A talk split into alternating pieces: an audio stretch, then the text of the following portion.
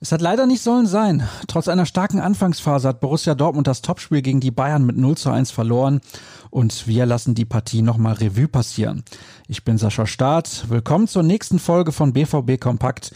Schön, dass ihr trotz der Heimpleite mit dabei seid. Nochmal in der Kurzfassung. Durch den Treffer von Josa Kimmich in der 43. Minute nehmen die Münchner drei Punkte mit nach Hause und damit ist der Rückstand der Schwarz-Gelben nun auf satte sieben Zähler angewachsen. Es müsste also schon eine Menge passieren, wenn es am Ende doch noch zur Meisterschaft reichen soll. Der Meinung ist auch Mats Hummels. Ich denke, damit sind alle anderen Mannschaften raus. Jetzt entscheiden nur noch die Bayern, was passiert, sagte der Abwehrchef bei Sky.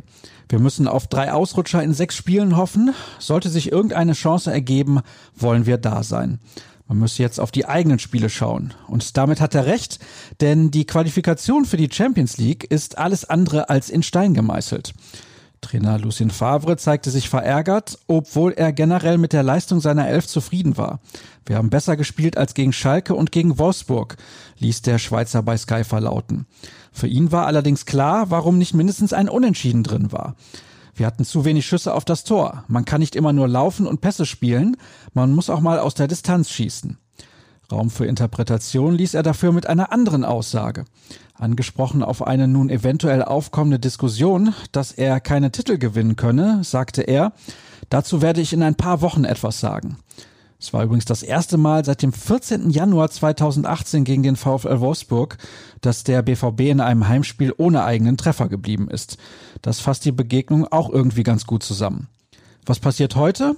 Der Großteil der Spieler absolviert eine regenerative Einheit, um den Akku nach einer sehr intensiven Partie wieder aufzuladen. Wie gehabt allerdings nicht öffentlich. Wir gehen also von einem eher ruhigen Tag aus. Deswegen können wir den Fokus auf ein paar interessante Texte legen. Zum Beispiel den Kommentar zur Pleite gegen die Bayern. Der kommt von Jürgen Kors. Der Kollege schreibt, dass der Mumm gefehlt habe. Der Kader sei zwar gut genug, aber man müsse beim BVB nun knallhart analysieren, warum es wieder nicht zu mehr gereicht hat. Dann haben wir noch den wöchentlichen Podcast für euch. Der Krampe war für uns im Stadion mit dabei und hatte daher den besten Blick auf die Partie. Im Laufe des Vormittags zeichnen wir auf. Die neue Folge sollte dann also am Nachmittag verfügbar sein. Außerdem liefern wir euch die 09 Fakten, die dieses Mal nicht besonders viel Freude bereiten. So viel vorab. Dazu gibt es das interaktive Spielerzeugnis und ein Pro und Contra. Jürgen Kors und Dirk Krampe befassen sich mit der Position von Lucien Favre. Und das waren wie immer viele Informationen, aber wenn das noch nicht genug war, dann empfehle ich euch ruhrnachrichten.de und unsere ausführliche Nachberichterstattung. Auch Twitter ist nach wie vor eine gute Adresse.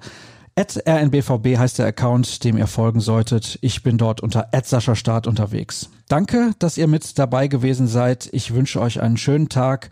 Wir hören uns eventuell später noch in unserer wöchentlichen Ausgabe. Ansonsten bis morgen dann. Tschüss.